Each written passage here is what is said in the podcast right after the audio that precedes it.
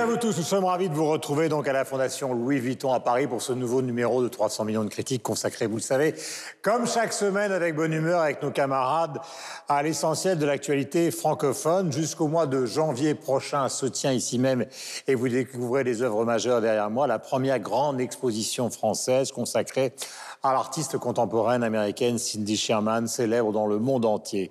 170 œuvres pour découvrir son travail, qui est un travail extraordinaire, très particulier, singulier. Des photos où elle se met en scène depuis le début pour incarner divers personnages et des univers dont on va parler dans un instant pour questionner l'identité et le monde dans lequel nous vivons. C'est un travail que nous expliquera, et j'ai le grand bonheur de la recevoir, euh, Suzanne Paget, qui est la directrice, euh, artistique donc, de cette fondation. Euh, c'est donc une grande partie de cette émission qui va être consacrée à cet artiste exceptionnel. Mais auparavant, nous allons vous représenter l'équipe qui nous accompagne avec Suzanne et développer le sommaire. Donc, euh, Yves Bigot, qui est le patron de TV5 Monde, que je salue, mon cher Yves. Bienvenue. Sylvestre Desfontaines qui représente la RTBF. Euh, Suzanne Paget, donc bonjour. Nous sommes ravis de vous accueillir tous ensemble avec ma joyeuse équipe. Laura Tenucci, donc de France Télévisions, et Michel Cerruti de la radio-télévision suisse. Voici donc le sommaire et nous sommes avec Suzanne Paget. Cela fait maintenant trois semaines que nous sommes installés ici, à la Fondation Vuitton à Paris, au milieu d'une superbe exposition consacrée à Cindy Sherman, sur laquelle nous nous attarderons aujourd'hui. Dans le film Petit Pays, le cinéaste Eric Barbie a traduit en images les mots de l'auteur du livre, Gaël Faye, un film que l'équipe a vu. Quand un homme poète, slameur, décide de se pencher sur l'égalité des sexes, il partage son micro avec des femmes et cela donne Mesdames, le nouvel album de Grand Corps Malade, dont nous débattrons. Invités et comptes à suivre sont aussi au menu. 300 millions de critiques, c'est parti. Voilà, nous sommes donc avec Suzanne Paget, avec toute l'équipe de 300 millions de critiques, pour vous présenter, pour ceux qui ne connaissent pas le travail de Cindy Sherman, qui pourtant célèbre dans le monde entier cette photographe. Ça va bien au-delà de la photographie, c'est une singularité absolue. Et ma chère Suzanne, ça a commencé il y a des années et des années donc à New York, avec des photos qui n'avaient pas du tout le volume que nous découvrons derrière nous. C'était des petites photos en noir et blanc, à l'argentique, donc il n'y avait pas de numérique, il n'y avait pas tout ce décor exceptionnel qui évoquait le monde du cinéma. Et au départ, elle a fait les études de peinture. Elle a essayé la peinture, mais euh, euh, les femmes étaient finalement pas à la hauteur pour la peinture. Elle l'a sorti très vite, c'est-à-dire c'était déjà occupé par les hommes. Et toutes les femmes de cette génération-là ont compris qu'il fallait faire le pas de côté. Elles se sont mises à la photo et à la performance. Et ceci à partir de qui elles étaient, euh, psychologiquement sûrement, mais d'abord de leur corps. Et il y a toute une génération euh, qui a travaillé sur la photo, mais ne nous trompons pas, la photo n'est jamais avec Cindy euh, en premier, un document, c'est-à-dire elle ne témoigne de rien du tout, elle sert à bricoler, c'est-à-dire ces photos, c'est délicat de parler de, Cindy en parlant de photos, parce que la photo n'est jamais un document, c'est une fiction qui est extrêmement travaillée, extrêmement bricolée, qui fait que, euh, en fait, elle impose au mur, ce qui n'est pas toujours le cas avec la photo, des présences que les photos jusqu'ici n'avaient jamais eu. Alors en effet, elle a commencé par des petites photos noir et blanc. C'était euh, tout, tout, le début de son travail était occupé par le cinéma, c'est-à-dire la référence cinéma. Et la référence cinéma, c'était le cinéma des années 50. Et on croit, dans cette petite série qui est, mythique, les, les films styles, qui étaient des photos de plateau, on croit reconnaître chacun une actrice, euh, un film. Alors, c'est Godard, c'est Brigitte Bardot, Le Mépris. C'est Antonioni, euh, c'est. Euh, c'est tout un imaginaire exceptionnel du cinéma. Oui, alors, mais, mais en fait, c'est toujours elle qui est sur la photo. Mhm. Et donc, à chaque fois, c'est jamais aucune de ces, de ces actrices. Mais en tous les cas, dès la première image, on voit que c'est une actrice. je crois que, ce, que, que, elle fait tout, mais elle est d'abord une actrice. Alors au départ, c'est une vie qui démarre donc dans la banlieue de New York. Elle chine beaucoup, elle travaille euh, avec des vêtements que vous découvrez derrière nous. Tous mes camarades vont vous poser, ma chère Suzanne, des questions parce que je le disais depuis le début de cette émission, c'est une artiste euh, euh, majeure. il y, a, il y a une première question qui va ouvrir les autres, c'est cette espèce de solitude. C'est-à-dire que les grands artistes d'aujourd'hui, ils ont des ateliers gigantesques. Euh, elle pourrait avoir des costumières, des gens qui s'occupent de la lumière. Elle fait tout toute seule depuis le début. Voilà. Alors c'est une, euh, oui, une artiste. Je crois qu'elle est unique. C'est-à-dire, mais, mais, elle est unique aussi. C'est complexe en même temps. C'est-à-dire, elle fait tout. C'est-à-dire, elle se maquille, elle, elle, choisit les accessoires, euh, elle choisit les costumes. Souvent, c'est les costumes qui dictent d'ailleurs son personnage. Elle fait la mise en scène et elle est le modèle unique, unique, unique. Il faut bien savoir qu'elle est le modèle unique. On a du mal quelquefois à, l'accepter et, euh, et, et, elle joue tous les rôles. Et, à ce niveau-là, elle a une capacité à, c'est-à-dire, s'inscrire s'inscrire dans un personnage qui, est simplement, c'est hallucinant. Mais elle a ce mélange, elle a au niveau personnel aussi une grande douceur, mais une très grande détermination. Elle tient tout de main de fer. Voilà pour donc la présentation de Cindy Sherman. Alors ce travail, on va le découvrir avec nos camarades qui vont vous poser, ma chère Suzanne, je rappelle, vous êtes la directrice artistique de cette fondation Louis Vuitton, que cette exposition est exceptionnelle. Euh, les questions, nous allons commencer par Laura on voit que c'est un témoin de son époque et donc on voit l'époque évoluer et euh, les traditions, les mœurs évoluer avec elle euh, dans son travail. Elle a un compte Instagram qui est très suivi où elle fait aussi des performances. Est-ce que vous pensez qu'elle peut évoluer euh, dans son travail en intégrant peut-être de la vidéo, ce qu'on voit sur son compte et qu'elle fait elle-même, où on voit que le visage se met à bouger, qu'elle rajoute des effets? Est-ce que ça, demain, ça pourrait être considéré aussi comme une œuvre de Cindy Sherman? Non, mais ce que vous dites, c'est essentiel. C'est en effet, elle est dans son elle est seule dans son atelier, elle est très au fait de ce qui se passe dans le monde. Le monde artistique, d'ailleurs, elle est très au fait de ce que font les jeunes artistes, est très au fait de l'évolution de la société et donc des mœurs, et non seulement des mœurs, mais évidemment des progrès techniques aussi. Elle a intégré tout ça dans cette... Alors, il ne faut pas la croire isolée. Elle est particulièrement engagée. Alors c'est curieux, mais c'est une femme très engagée et dans les phénomènes, les phénomènes de société.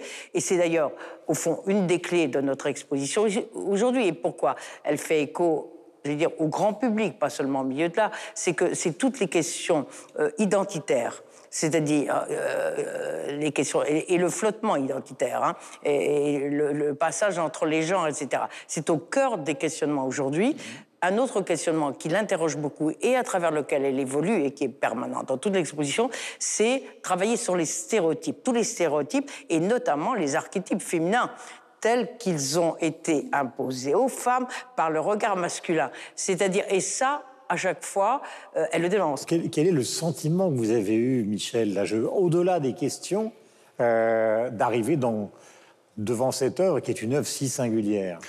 Alors il y a une chose, moi, qui m'a frappé, évidemment, c'est les formats, parce que c'est toujours la même histoire avec euh, la réalité des expositions, qu'elles soient picturales euh, ou photographiques, mais particulièrement, je dirais, pour euh, la photo. Évidemment, on a l'habitude de voir la présentation photographique, et puis là, on se retrouve devant des, des, des, tableaux, parce que j'ai presque plus l'impression que ce sont des tableaux que des photographies, qui sont monumentales. Et évidemment, le rapport qu'on a à ce moment-là à l'objet, à ce qu'on regarde, il est complètement différent de ce qu'on pourrait jamais avoir en regardant une reproduction dans un journal en papier glacé qui sera au format A4 au maximum. Il faut vraiment prendre en compte, et c'est ce qui est frappant ici, mmh. c'est évidemment la taille des, des, des, photographies. Et puis ensuite, alors après, c'est évidemment, ça c'est votre travail, c'est comment elles ont été agencées, comment on les retrouve les unes à côté des autres, parce qu'il y a évidemment aussi une narration qui va de pair avec ça. Puis la question a été construite autour de sa carrière, autour d'une succession qu'évoquait Suzanne, c'est-à-dire une succession de séries différentes. Mais la question qui me vient à l'esprit, je me disais, c'est, je ne sais pas si c'est quelque chose dont vous avez parlé avec elle, mais typiquement, il y a toujours un débat dans la photographie argentique numérique. Moi, j'ai l'impression que pour une artiste comme Cindy Sherman, le numérique, ça a dû être pour elle euh, la possibilité d'aller euh, au-delà de ce qu'elle pouvait faire. Exactement. Euh, je veux dire, l'autre étage de l'exposition, c'est la, la, photo classique, etc. Et tout d'un coup, elle découvre Photoshop. Et avec la série des clean. Et là, elle a commencé à utiliser, toujours dans son petit atelier, elle, elle, elle, commence à comprendre qu'elle peut tout faire. Et donc là, dans cette série des clowns, elle, utilise Photoshop pour, pour, le, pour les fonds. donc très coloré. Et tout d'un coup, vous avez raison, vous, parlez de la, différence d'échelle. Tout d'un coup, elle va faire des photos de plus en plus grandes, de plus en plus fabricotées. Et, dès qu'on arrive dans la première salle, aussitôt après, elle a eu une petite interruption parce que elle, est, vulnérable. Elle a arrêté 4 ans, etc. Elle, elle reprend. Les formats sont beaucoup plus grands. Et là, elle, elle, elle, bricole les photos de façon extraordinaire. Ce sont des personnages qui sont d'abord créés, puis ils sont, ils, ils, sont incrustés dans un paysage. Le paysage, on se dit au moins celui-là, il est à peu près naturel, puisqu'elle a fait elle-même les photos en Irlande, euh, en, en, en, Italie et tout. Pas du tout, pas du tout. Si vous regardez de près, on se dit, mais mon Dieu, on dirait aussi de la photo, de, de la peinture. C'est bizarre, le... bizarre. Non, elle a utilisé des logiciels peinture. Elle a tout est traficoté. Et ça n'est que dans un deux, second temps qu'elle appose des figures dans un paysage. Ouais. Donc, donc d'abord. C'est souvent une tradition de la peinture, Suzanne. Hein oui. Enfin, la, la, grande peinture des portraits, oui. il suffit de se souvenir, évidemment, tout le monde l'a à l'esprit, la Joconde, oui. c'est un personnage oui, et un paysage derrière. Oui, oui, mais c'est une mais là, c'est deux, temps de mouvement, des, contextes totalement différents. Quand on voit cette grande femme en djellaba, très, très chic, très distinguée dans l'univers euh, de, de, monastères, qui sont d'ailleurs, soyons clairs, parce qu'elle elle a un côté très pragmatique. Euh, le monastère, etc. C'est les cloisters de, New York. Et avec ce petit détail que j'adore, c'est cette femme très distinguée. C'est toute la série. Je, je trouve à ce moment-là, en effet, les personnages commencent à devenir très grands. Et c'est tellement touchant, parce qu'à ce moment-là, euh, le, le, temps a un peu passé, elle n'a plus le visage lisse qu'elle avait dans, dans, dans, dans, les premières photos à la Brigitte Bardot. Elle, elle, a, elle, a, des rides. Elle a dit il va falloir que j'en fasse quelque chose. Elle, elle, commence à avoir un peu peur parce que elle, bon et elle voit ces femmes. Elle fait toutes, toutes ces femmes très distinguées et tout, mais toujours un peu tragicomique et, et à la fois, à la fois, elle, s'amuse et, et, et en même temps c'est cruel. Cette femme très distinguée, si on regarde le tout, qui se tient à tous les sens du terme, elle a des mules en plastique rose et des bas de contention. Donc voilà, c'est le petit clin d'œil. Regardez, dans toutes les photos, il y, y, a souvent oui. ce petit détail qui trahit la plausibilité du personnage. C'est-à-dire, elle inscrit la question dans, et, et, le suspense dans la photo. Alors, j'aurais une dernière question pour vous tout à l'heure qui est liée justement à l'histoire de la peinture et à l'importance de Cindy Sherman dans les artistes d'aujourd'hui. Mais oui. revenons à Instagram pour savoir au fond l'impact. Alors, on connaît l'impact de Cindy Sherman chez les collectionneurs dans les musées du monde entier, mais l'impact de Cindy Sherman dans le grand public. Mais forcément, en prenant euh, le prisme des réseaux sociaux, elle va s'adresser à un public beaucoup plus large et beaucoup plus international aussi, donc euh, sûrement plus jeune. Et, euh, et on voit qu'il y a beaucoup de réactions à tout, ce qu'elle poste. Elle ne poste pas uniquement des œuvres d'art. Moi, j'ai été marquée parce qu'elle utilise des filtres, d'ailleurs particuliers. On se dit, mais nous, on voudrait qu'elle crée des filtres pour Instagram. Ça paraît être l'artiste, en tout cas, la plus légitime pour le faire. Alors, à la fois, on a des vidéos et on a aussi des moments personnels. Et donc, c'est étonnant parce que grâce à Instagram et grâce à ce qu'elle poste, on la découvre avec un bébé dans les bras, à un moment sans maquillage, totalement naturel. Donc, vous croyez? Ah ben écoutez, je vais bien avoir quelques révélations. Il y a eu comme un arbre. Alors moi j'ai cru que c'était une... Mais à l'état naturel, elle a une capacité de transformation, je ne suis pas la seule à avoir noté, qui est simplement hallucinante. Moi, j'ai vu quand elle travaille, elle, est très sérieuse. Elle prend tout en main. Elle a beaucoup, elle a participé complètement à la mise en place du parcours. Hein. Elle, a voulu okay. tout ça très précisément. Donc, elle a travaillé très sérieusement. Elle est venue ici. Tout le monde sait qu'elle a 65 ans. Elle avait pendant trois jours, elle avait raisonnablement 60 ans. Elle, elle se, là, elle était tout à fait naturelle. Bon, deux jours après, je, je vais à, à New York, elle aussi. Je la vois à 11 h du matin j'ai halluciné. C'est-à-dire que dans son atelier, je vois une gamine avec deux nattes. Elle avait 15 ans. C'est-à-dire, elle a, à l'état naturel, une capacité qu'elle connaît.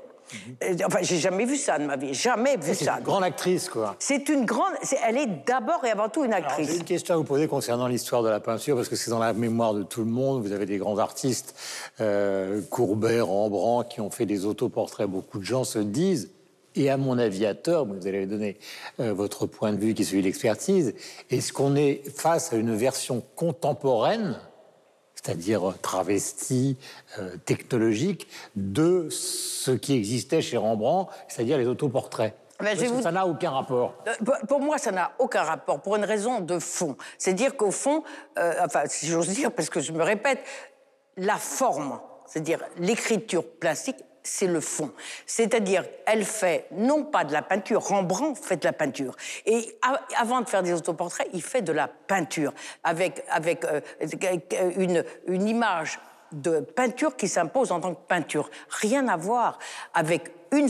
Elle, elle fait de la photo et elle fait de la photo extrêmement travaillée et elle travaille sur des présences. Et vous pouvez pas savoir à quel point euh, ces présences s'imposent. Et vous verrez, quand vous aurez vu les, images pendant euh, quelque temps, elles ne vous quitteront pas. Elles s'imposent et parce qu'il y a un énorme travail d'art, c'est- travail artistique, de composition, de manipulation, etc. Sylvestre, question. Quand vous avez pris vos fonctions ici, et je suis, je suis allé voir le, un peu sur Internet, vous Il avez, enquête sur vous. vous, C'est notre vous avez dit quelque chose de très beau. Vous avez dit, euh, moi je me laisse guider par les œuvres pour les accrocher. Oui. Et vous disiez même, les tableaux me parlent. Alors je vais, je vais ouais. utiliser la même expression, parce que pour moi, même si c'est une photo, c'est un tableau. Que vous ont dit justement les tableaux de Cindy Sherman? Eh bien, ils m'ont dit, elle, dans le- la multiplicité possible pour chacun de nous, de toutes les incarnations. Je pense qu'il y a une, euh, euh, quelque chose de très émouvant. C'est-à-dire, ces photos, elles m'émeuvent. Voilà. Et à chaque fois, je, je- je participe de l'émotion que dégagent des corps qui ont une présence que je n'ai jamais vue dans la réalité. Et, et- et c'est ça, c'est l'œuvre d'art. Hein. Mais c'est l'œuvre d'art à travers des photos et non pas de la peinture. La peinture, c'est autre chose. Voilà, dernier euh, élément, nous sommes à la Fondation donc Louis Vuitton pour cette euh, rétrospective de Cindy Sherman qui repose donc euh, sur une, presque 200 œuvres, 170 œuvres. Cindy Sherman qui évidemment avec Jean-Michel Basquiat représente la quintessence de l'art américain donc des années 80 jusqu'à aujourd'hui, bien que Basquiat nous ait quitté beaucoup plus tôt, alors qu'elle travaille encore, et vous en trouvez la trace dans cette exposition. Merci euh, d'être venu nous voir, ça nous fait extrêmement plaisir. Nous allons passer au deuxième sujet. Euh, nous avions parlé dans cette émission il y a quatre ans déjà du roman Petit Pays, euh, qui était l'histoire d'une enfant sur fond de génocide rwandais que nous avions tous adoré. Le cinéaste Éric Barbier a traduit en images les mots de l'auteur du livre que vous connaissez, qui s'appelle Gaël Faye, qui fait d'ailleurs aussi de la musique. On va en parler avec Yves dans un instant. Je vous propose de regarder la bande-annonce du film et nous en débattrons juste après. Suzanne Paget, merci. On va à l'école directement ou alors le petit déjeuner? Gabriel Chapin, ne crois pas que je t'ai pas vu, hein? Les enfants, sortez de mon jardin Dépêchez-vous Si je comprends bien, nous avons là la bande des cinq. Vous savez tous que cette année, pour la première fois, les Burundais pourront choisir librement leur président de la République.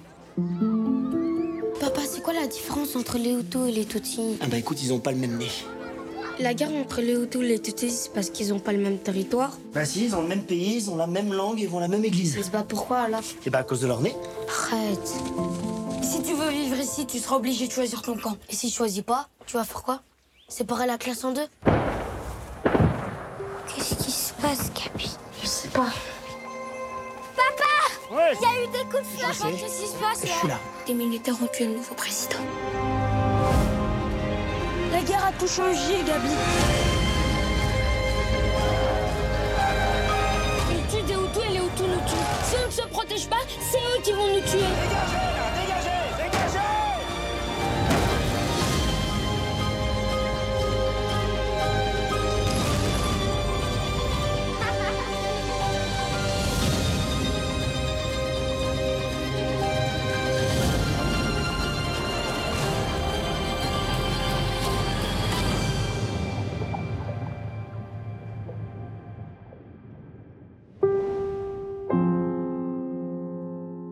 À cause de la Covid, le film ne sort que maintenant. C'est une question d'adaptation. Nous avions parlé du livre. Voici le film. Euh, comment ce passage s'est-il effectué d'après vous, mon cher Yves?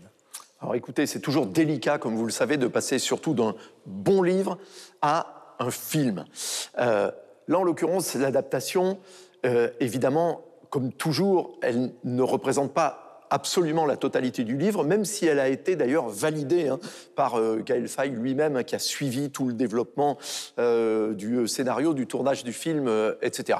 Là, vraiment, l'option qui a été choisie par Éric Barbier, c'est vraiment de montrer ces événements qui se passent, hein, puisqu'on est au moment un peu avant et un peu après le génocide rwandais, à travers les yeux du petit garçon, donc euh, qui est le, le, héros. Et donc, si on regarde le film comme ça, tel quel, euh, comme un téléspectateur, le film est très bien interprété. D'ailleurs, la personne qui, euh, la comédienne qui joue la maman, a remporté le prix de la meilleure comédienne hein, au récent festival du film francophone d'Angoulême. Et on passe un bon moment, on apprend un certain nombre de choses et on vit avec des personnages qui sont réellement euh, touchants. Après, il y a un certain nombre de gens, et comme j'étais notamment au sein du jury du euh, Festival du film, je peux vous dire que certains de mes collègues, et, mais j'ai vu que c'était aussi le cas de ce qui se disait dans la presse, c'est que certains ont voulu reprocher à ce film, et je pense qu'il se trompe, parce que ça n'est pas ça qu'on demande à ce qui est au départ une œuvre littéraire adaptée au cinéma, c'est de ne pas raconter en fait le génocide rwandais. Et c'est une erreur parce que d'abord, le film, l'action se passe au Burundi. Mhm. Alors certes, qui est le pays euh, voisin et quasi euh, euh, frère, puisque les deux hein, étaient la colonie belge qui s'appelait le Rwanda-Burundi à, à l'origine. Mais que donc c'est vu déjà depuis le pays d'à côté, donc avec les conséquences, mais on ne vit pas.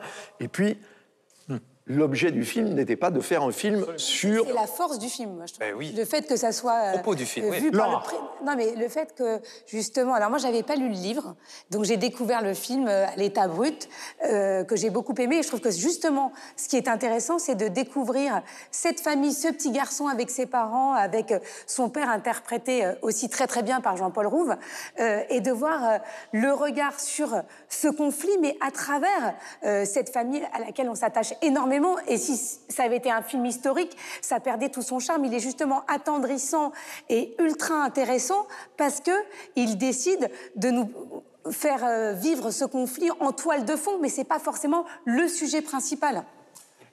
Michel. Oui, alors euh, je, partage euh, effectivement la délicatesse dont parlait Yves tout à l'heure, c'est-à-dire quand on a un bouquin en tête, et en plus on avait tous énormément apprécié ce livre, et moi en particulier, c'est vraiment un des tout bons livres que j'ai lu depuis un certain nombre d'années. Donc aller voir un film, après on se dit, on n'arrive jamais à être complètement neutre, on peut pas être détaché, on a toujours le livre en tête. Alors, alors Barbie, je trouve, fait un super boulot parce qu'il retranscrit le bouquin, il l'adapte de manière euh, voilà, parfaitement euh, honnête. Effectivement, euh, Gaël Faye, je crois qu'il a même plus que supervisé, il me semble qu'il a participé carrément à l'adaptation, je crois, du, de son livre. Donc il n'y a pas de trahison à, ce niveau-là. La chose qui m'a surprise, par contre, et qui m'a fait réfléchir, c'est effectivement dans le livre, tout le livre, on voit tous les événements à travers les yeux du, du petit protagoniste qui a une dizaine d'années, qui est Gabriel, et il y a une vraie poésie dans l'écriture, dans la manière dont c'est retranscrit. Alors c'est affreux de dire de la poésie quand on est en train de parler d'une guerre civile qui naît au Burundi, puis le génocide qui aura lieu au, Rwanda, mais c'est réellement ça, et c'est ça qui fait la force du livre. Et dans le film, moi j'étais surpris d'une certaine âpreté, d'une dureté qu'il y a dans le film. Alors j'ai réfléchi un moment et, je crois qu'effectivement on comprend. Barbier fait toujours l'exercice de nous montrer que c'est Gabriel qui voit les événements parce qu'on voit, il est toujours, il est présent à l'écran pendant, tout le film pratiquement. Mais ces événements, nous téléspectateurs, on les voit aussi. Donc on comprend que lui les voit, mais ça le passe d'abord ou tout de suite dans nos yeux. Donc on n'a pas cette espèce de poésie qu'il peut y avoir dans le bouquin, ce qui est pas grave en l'occurrence, c'est pas le problème, mais qui m'a, moi, ça m'avait euh, effectivement un peu surpris de me dire, mais finalement, je me souvenais pas que le bouquin était aussi dur.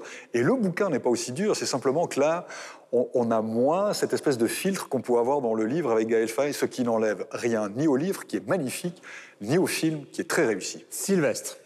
Je, moi, qui n'ai pas lu le, bouquin, pour moi, le, propos du, livre et la mise en du, film, pardon, la mise en scène du film n'est pas du tout la poésie. Ah, ça, c'est clair. C'est plutôt une, longue dégradation euh, du climat. Euh, on passe à mon sens, d'Amélie Poulain euh, sous, euh, euh, sous les tropiques, enfin sous, les, palmiers, avec vraiment une vision presque idéalisée de ce que pouvait être le mélange des, Européens et des Africains, où ils vont tous mêlés dans une classe, où les parents, voilà, où, on a l'impression que c'est presque idéal, où, c'est un, comment dire, une vision coloniale presque idéale, qu'on oppose parfois à une vision coloniale plus dure, avec quelqu'un qui vit au Congo, enfin, qui est vraiment le, le colon dur.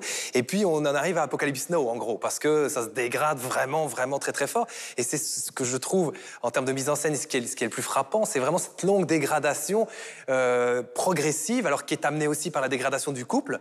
Euh, et, et on voit cette dégradation jusqu'au dans les murs de la maison qui est une maison magnifique euh, euh, et qui finit par être une ruine. Au retour, donc, ouais, quand il revient après les Quand il revient après. Et on voit le père, excuse-moi, qui euh, essaye de maintenir, malgré cette fait. dégradation, des rituels avec euh, les crêpes qui sont apportées par la cuisinière de la maison, le jus d'orange. Donc, euh, on sent la résistance. Euh, et encore une fois, moi, ça m'a donné envie de lire le livre. Mais il y a quand même une poésie dans ce film parce que on voit deux mondes complètement différents et euh, le contraste, les mangues, certains plans qui sont quand même des tableaux avec cette violence que tu décris. Et puis, ce qui est aussi intéressant, moi, je, je trouve que les films qui parviennent à faire ça sont, sont généralement très réussis, c'est de montrer la violence sans totalement la montrer. Alors, effectivement, on la voit parfois, mais elle est suscitée, on voit des, euh, des hélicoptères qui passent, euh, euh, on entend des échos de la guerre, on, on entend des bruits, on a des coups, il y a des coups de téléphone, mais on ne voit pas toujours ce qui se passe au Rwanda. C'est ce que, c'est ce que tu disais, on, leur, on leur a On reproché. voit surtout aussi le pays se fracturer. Complètement. Ah oui. Hein, complètement. C'est-à-dire des employés qui d'un seul coup Voilà. euh, attaquent leur maître, d'autres qui les défendent, etc. Et sans qu'on comprenne bien, mais c'est tout le drame de la situation du Rwanda. c'est vraiment- les employés, et, et à quoi se reconnaissent-ils Et d'ailleurs, euh, le, le personnage du père dit c'est leur nez qui leur est nez. différent. Voilà, ce qui est une- évidemment une blague. C'était Est-ce qu'il y a des échos sur les réseaux sociaux? Oui, il y a des échos, pas, pas énormément non plus. Il y a des échos de, de critiques, de gens qui ont vu le film.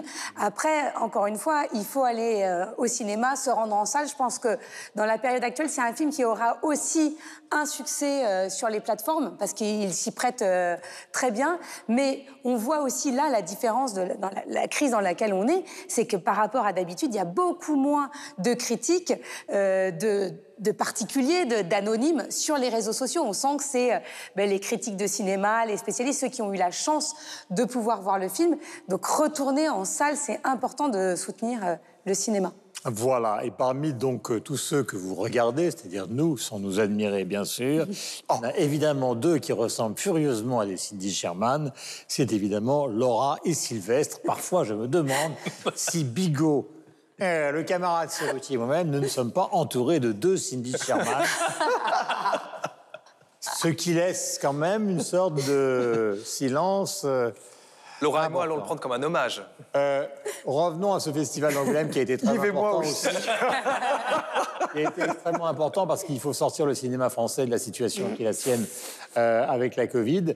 Et c'est vrai que Deauville, Venise, tout à l'heure, dans une émission précédente, euh, la semaine dernière, on parlait de Venise, les, les gens du cinéma font beaucoup d'efforts pour repartir, alors avec le film de Barbier, mais avec, euh, enfin, se retrouver, organiser des jurys, euh, exister Deauville, Venise et Angoulême pour que tout ça redémarre. Alors Angoulême a été euh, effectivement euh, remarquable à ce titre, hein, euh, grâce à euh, Marie-France Brière et Dominique Besnéard, qui ont vraiment voulu faire une fête du cinéma, du cinéma francophone, et qui avaient y compris invité les films de Cannes, puisque Cannes n'a pas pu avoir euh, lieu euh, cette année. La quinzaine, euh, la critique était euh, présent à Angoulême, et c'était un moyen, c'était presque un, un cluster hein, euh, du, euh, Un du foyer. cinéma.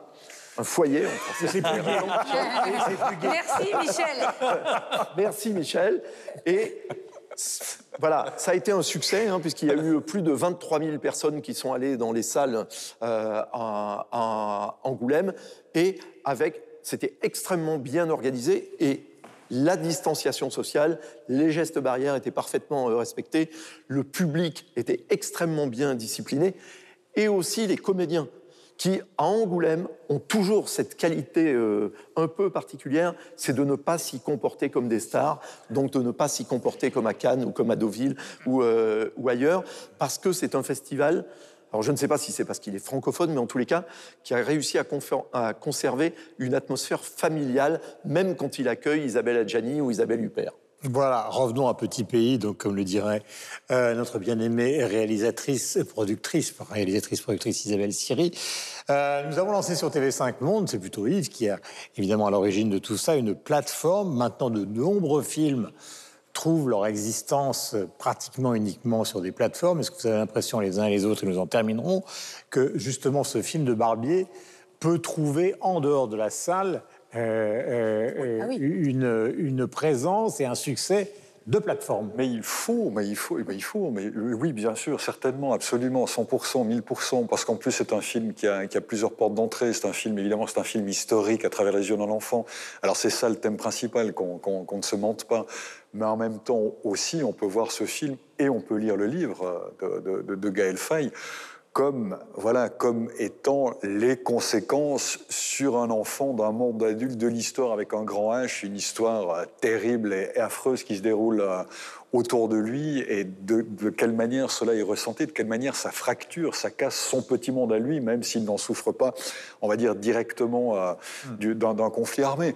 Non, non, c'est voilà. Et le bouquin, le bouquin est, à- et vraiment le livre est à lire. On l'avait dit il y a quatre ans, je le redis ici, et, et le, et le film est à voir parce que c'est un film qui est, je me répète, réussi. sur TV5 Monde, Mais, et qui, mais qui peut se voir vraiment par tout le monde, par des enfants ou par des plus grands, parce que chacun, il y a une. Alors, il est dur. C'est un film qui est dur, mais, mais, mais il y a, oui, oui, il y a une Il scène dur, de. il est dur, mais, mais pas tant que ça. Non, non, il y a plein, il y a Il est, plein. il est- quand même beaucoup il est moins dur beaucoup moins qu'un film remarquable dont on a parlé il y a euh, quelques mois, qui était La Miséricorde de la jungle. Et d'ailleurs, un Oui, de oui, ses acteurs principaux, Marc Zinga, faisait partie Oui, du absolument. jury du euh, festival Alors, de. euh, Alors, d'Angoulême. misé- Et la miséricorde de la jungle, ça, je recommanderais pas à des enfants. Non, non, mais Ah non. surtout, il est. Joël Karazeki. Mais ce qui, ce qui caractérise en fait le- la présence du cinéma dans les plateformes, que ce soit les plateformes américaines ou euh, TV5 Monde Plus euh, désormais, c'est le fait que ça soit des films qui deviendront des films de patrimoine, c'est-à-dire des films qu'on peut voir 5 ans, 10 ans, 15 ans, Absolument. 20 ans après. Oui, oui. Euh, et non pas juste un film d'époque hein, qui va être un grand succès à un moment, mais qui serait ridicule euh, cinq ans après. Euh, typiquement, euh, Petit Pays est un film de patrimoine à tous ses titres. Oui.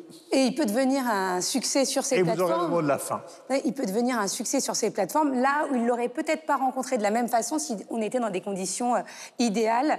Et euh, je pense que euh, il aura toute sa place en VOD. Et en plus, si elle est sur la plateforme de TV5 Monde, ça sera gratuit pour euh, ceux qui veulent le regarder, d'après ce que j'ai compris. Il n'y est pas pour l'instant parce qu'il faut qu'il ait sa vie en salle. hein, Voilà, bien sûr, ce qui est normal. Mais il y sera euh, bientôt. Autre sujet, nous sommes à la Fondation Louis Vuitton et nous sommes face à une exposition de Cindy Sherman. Pour ceux qui nous rejoignent et qui découvrent les œuvres derrière nous, nous allons parler d'un- homme qui est souvent abonné à notre émission, et heureusement d'ailleurs, il s'agit de Grand Corps Malade, à propos de Mesdames. Quand un homme que vous connaissez, qui est à la fois poète, slammer, décide de se pencher sur l'égalité des sexes, il partage son micro avec des femmes, et ça donne donc Mesdames, le nouvel album de Grand Corps Malade. Juste après cet extrait, nous débattrons de cette expérience musicale, mais pas que. Si j'avance avec toi, c'est que je me vois faire cette danse dans tes bras, tes attentes, j'en ai pas. Tu me donnes tant d'amour, tant de force, que je ne peux plus me passer de toi si mes mots te blessent. C'est pas ta faute, mes blessures sont d'hier. Il y a des jours plus durs que d'autres si mes mots te pèsent. J'y suis pour rien, j'y suis pour rien rien, mais je t'aime.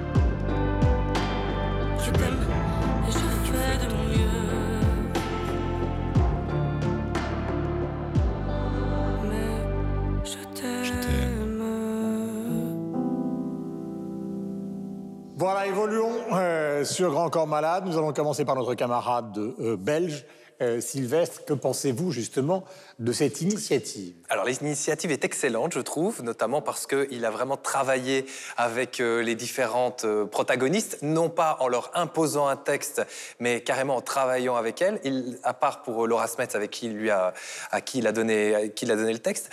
Par contre, la, la finalisation, le résultat final me laisse un peu perplexe et, j'allais dire sur ma faim.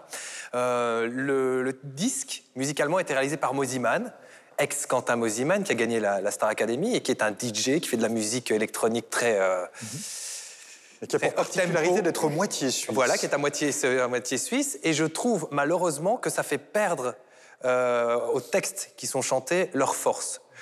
Personnellement, pour avoir une petite expérience dans le domaine de la musique et du journalisme musical, j'aurais préféré avoir des accords beaucoup plus dépouillés, avoir une guitare acoustique, avoir quelque chose qui permettait au texte de, ressortir. Là, je trouve que parfois le texte est noyé dans des effets, dans des filtres, dans des, euh, dans des couches et des surcouches qui malheureusement altèrent le propos qu'avait voulu avoir euh, Grand Corps Malade. Est-ce que vous considérez, Laura, que le propos, j'allais dire, euh, moral, qui consiste justement à faire un disque d'association entre un homme connu, qui a eu du succès, et justement un certain nombre de chanteuses. Et lui est un pari réussi. moi, j'ai trouvé que c'était un pari réussi, surtout qu'il il va euh, à la rencontre de femmes totalement différentes. Il y a Et on sent que c'est très personnel. On peut les citer quelques-unes. Il y a Louane, il y a un duo avec Louane qui s'appelle euh, Derrière le brouillard. Et quand on connaît un peu l'histoire de Grand Corps Malade et celle de Louane, on sent que c'est l'écho de l'un vis-à-vis de l'autre par rapport à des expériences vécues où le chant, en tout cas,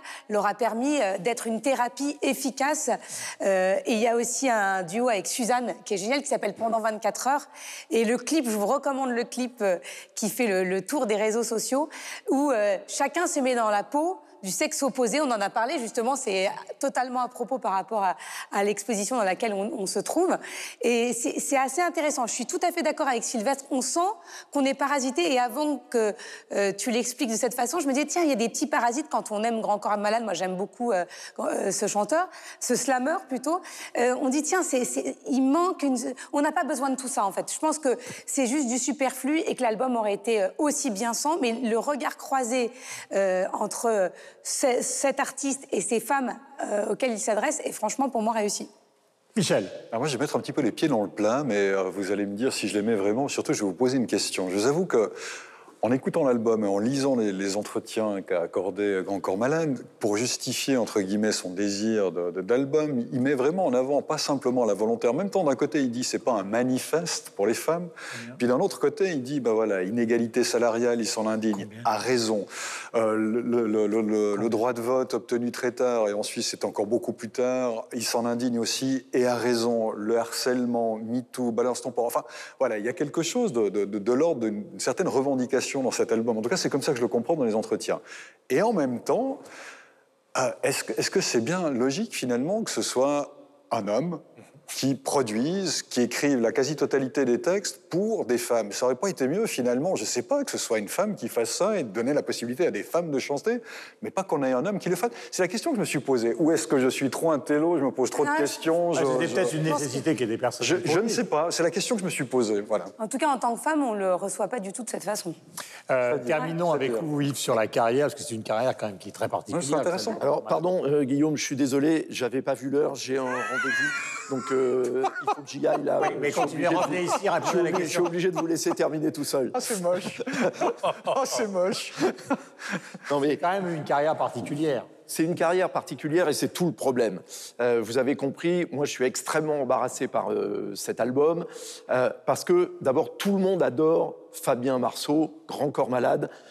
on ne peut rien lui reprocher. En plus, il a une voix absolument remarquable, qui est très séduisante, justement pour la gente féminine, mais qui même hein, est impressionnante pour nous les, les garçons. Mais c'est un peu le nouveau Saint Jean-Jacques Goldman, euh, Grand Corps Malade. C'est-à-dire, on ne peut rien dire. Tout est parfait. Michel l'a euh, déjà expliqué. Hein. Interrogé. Euh, c'est voilà. C'est tellement politiquement correct. Qu'est-ce que vous voulez lui reprocher? Tout est parfait. Tout est, on peut imaginer par ailleurs, marketé au cordeau, c'est-à-dire toutes les thématiques sont abordées, elles sont toutes là, etc. Mais c'est tellement de bons sentiments, c'est tellement du Michel Berger naïf des euh, années 70, avec une prod euh, années 80, poète poète, qui est, euh, franchement, qui est, qui est ridicule et qui gâche totalement ce que pourrait ça être. voulait partir. Ce que non, mais bien sûr, c'est parce que je suis très gêné pour vous parler de ce disque parce que c'est impossible de dire du mal de Grand Corps Malade et pourtant, euh, comment vous dire, beaucoup de choses moi dans ce disque me font mal aux oreilles. Et encore, je dirais, le début, les premiers titres Il y a des choses qui passent. Il y a un des morceaux hein, euh, avec euh, Camille Lelouch qui a été un des grands succès. Et un avec Véronique Sanson aussi. qui pas- Voilà, qui a été mal. un des succès de l'été. Bon, Véronique Sanson, on l'a quand même entendu euh, faire des choses plus glorieuses et plus brillantes Oui. dans sa carrière, et heureusement. Euh, mais les derniers titres de l'album, non, on a l'impression que c'est des maquettes ou on pense que c'est une parodie ou que c'est une blague. Non, mais même il y a, des, des- il y a même des paroles. C'est-à-dire, on a l'impression que c'est euh, Coluche quand il faisait euh, misère, euh, misère. voilà. Donc c'est très. Mais Bigot est dans une forme exceptionnelle, le directeur de TF1. Non, mais- C'est vrai que et c'est pas un hasard si, le, morceau qui a été mis en avant et qui, euh, et qui a autant de succès, c'est le morceau le plus dépouillé en fait. Oui, je t'aime- je t'aime avec Camille c'est pas Lelouch, du tout à l'image de l'album. Moi j'étais surpris, je me suis dit tout va être du tonneau du. Je t'aime de Camille Lelouch. Ok, donc je m'attendais vraiment à ce que ce soit dépouillé et très subtil et. Et puis on a le rouleau compresseur électro comme ça qui. euh, Ouais, et le problème, c'est que la musique, c'est de la musique, quoi. Je veux dire, il y a un moment, quand la musique insulte la musique, ça devient compliqué à écouter, même si les- le propos, l'intention sont mais tellement louables. C'est-à-dire que je m'en veux. J'ai- Non, mais on est d'accord. C'est pour ça que je voulais partir, Guillaume, parce que compris. je ne voulais pas avoir à dire ça. Non, puis- Mais c'est quand même, voilà, c'est je suis embarrassé. Non, mais c'est inégal, c'est inégal, certes, mais en, en tout cas, ça plaît quand même. C'est-à-dire que c'est- votre point de vue. Ne discute pas ce point. Mais Oui, parce oui, que non, je mais- vois- Petit camarade sur la Parce- tablette, là. Ben, Il y a un gros succès, justement la chanson avec la- Camille Lelouch, mais aussi euh, le, le clip avec Suzanne et la, la- la chanson avec Suzanne marche très très bien. Et je pense qu'il va aller séduire un public qu'il n'aurait pas séduit. Parce que là où il est malin, c'est que au-delà de ce côté, on est tous d'accord, je pense, très politiquement correct, en allant avec des chanteuses très différentes les unes des autres, il va permettre à la communauté de ces chanteuses de s'intéresser à lui.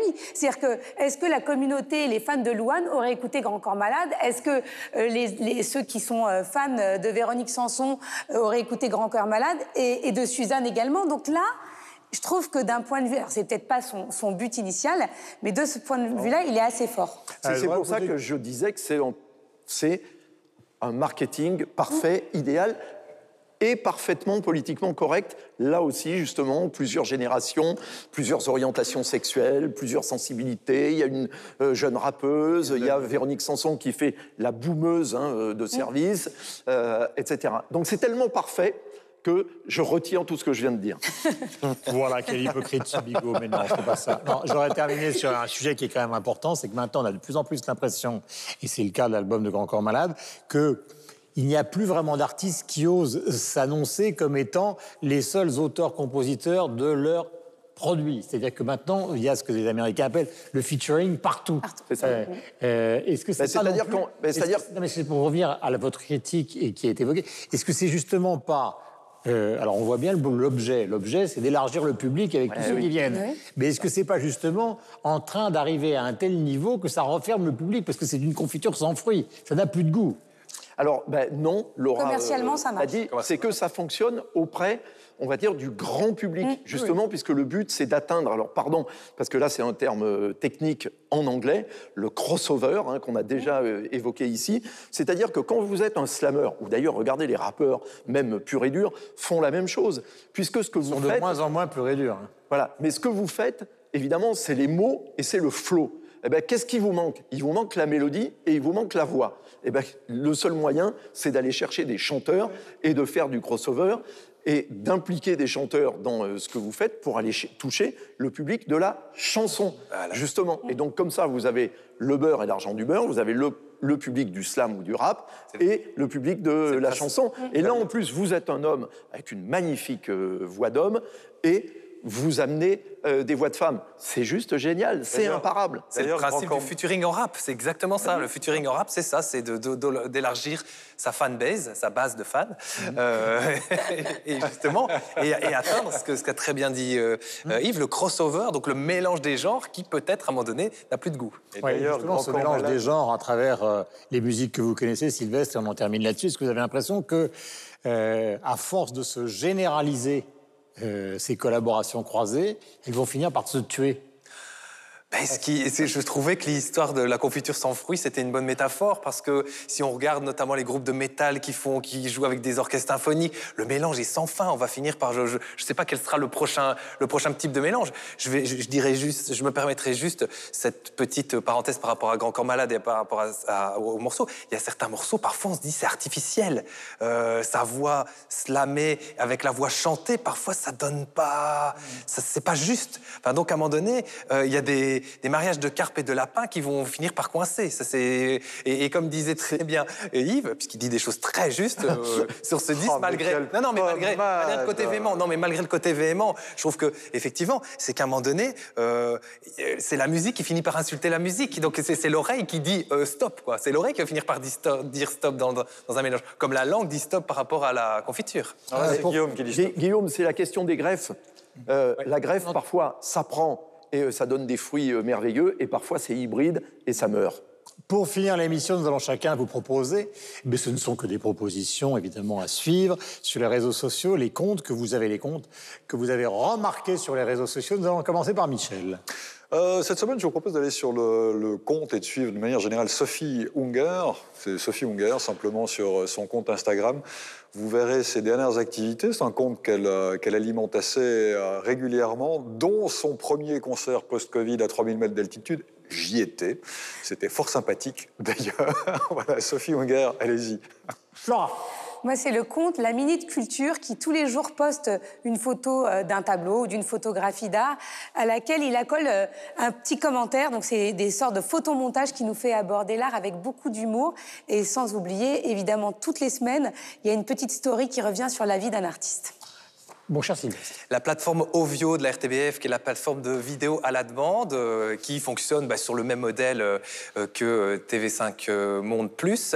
Euh, et je vous conseille spécifiquement 40 capsules qui s'appellent Mes vacances au musée. Ce sont 40 petits programmes dans lesquels des people belges eh bien, visitent ces musées avec leurs enfants. Et Des personnalités, vous vouliez dire oui, tout- oh, oui, pardon, des personnalités du monde du spectacle.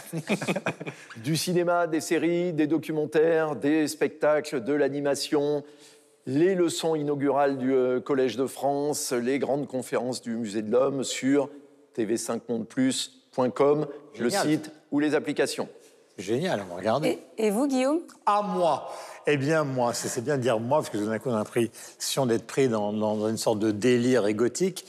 Eh bien, moi, je voulais simplement signaler justement la galerie Leeson à Londres. Euh, pourquoi? Parce que, euh, comme euh, celle de Cindy Sherman, enfin, Cindy Sherman a toujours été euh, fidèle à la galerie qu'elle a eue depuis le départ, malgré son énorme succès, eh bien, la Leeson Gallery à Londres a toujours comme artiste phare Anish Kapoor, qui ne l'a jamais quitté, malgré donc de multiples sollicitations dans le monde entier, ce grand artiste anglais. Voilà, et hommage à ces galeries donc qui savent garder leurs artistes. Et comme nos amis québécois ne sont toujours pas, malheureusement, nous le déplorons, en mesure de se joindre à nous à cause des restrictions donc imposées par la Covid, et en attendant qu'ils puissent de nouveau le faire, voici une recommandation culturelle 100% québécoise pour montrer qu'ils ne nous oublient pas. Salut tout le monde, c'est Myriam Fémiou. J'espère que vous êtes en santé. Cette semaine, je vais vous parler du Festival international Nuit d'Afrique qui a habituellement lieu en plein été depuis 34 ans, mais là, exceptionnellement, cette année, va se déployer tout le mois d'octobre en salle, mais aussi en ligne. C'est donc chouette parce que de partout dans le monde, vous pourrez euh, vous brancher sur le site du festival pour visionner les meilleurs moments et aussi la compilation musicale, oui. Donc, découvrir les artistes de la sono mondiale de chez nous. Il y en a de nombreux, très talentueux. Alors, je pense que vous allez faire de belles découvertes. À tout bientôt. Salut! Merci ma chère Myriam, Myriam Fémiou, et nous vous attendons, vous et les autres, en plateau avec impatience. Et avant de nous quitter, un grand moment de suspense, euh, la désormais traditionnelle question de fin, qui change à chaque fois, c'est pour ça que c'est est traditionnelle. Quel est pour vous en ce moment le plus joli mot de la langue française? Mon cher, plus je vous regarde derrière le tableau de plus j'ai l'impression qu'on vous allonge les cheveux et c'est vous. Je vais être happé par le, Alors le mot euh, en ce moment que j'adore, c'est ultra-crépidarianisme. C'est donner son avis sur un sujet alors qu'on n'en a pas les compétences. Et bien souvent, quand j'allume la télévision, et souvent sur les chaînes françaises, c'est ce que je me dis. Rappelez-moi ce mot. Ultra-crépidarianisme. C'est magnifique. Waouh Alors j'aurais choisi le même si j'avais été capable de le répéter sans me tromper. Donc je vais faire simple. Amour. Eh oui. Qui me l'a volé, ce salope. Comme quoi, c'est une émission qui n'est pas truquée. Alors moi, je vous propose cette semaine euh, onomatopée. J'aime beaucoup ce mot parce que je trouve qu'en plus, c'est assez symbolique de la complexité de la langue française, c'est-à-dire un mot à cinq syllabes pour signifier finalement un son monosyllabique, une interjection. Puis en même temps, il y a une sorte de poésie quand même dans ce mot à rallonge, onomatopée. Moi, c'est le mot délicieux parce que je trouve que sa sonorité exprime son sens. C'est joli, ça. Et vous Et vous, vous avez un mot Guillaume Bah, étant donné que Bigot m'a m'a piqué mon mot, Amoureux, vous pouvez dire amoureux. non, je vais esquisser une phrase. Que serais-je sans toi qui vint à ma rencontre? Que serais-je sans toi? Alors, c'est la suite d'Aragon Qu'un cœur au bois dormant. Voilà, c'était la fin de 300 millions de critiques. Nous sommes ravis euh, de vous recevoir, comme toutes les semaines. Nous sommes à la Fondation Louis Vuitton. Exposition Cindy Sherman, magnifique. Merci à la réalisation, aux équipes. On se retrouve la semaine prochaine. Ciao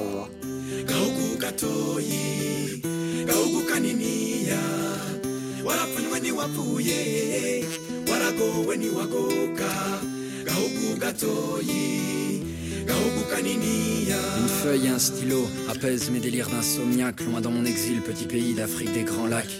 Remémorer ma vie naguère avant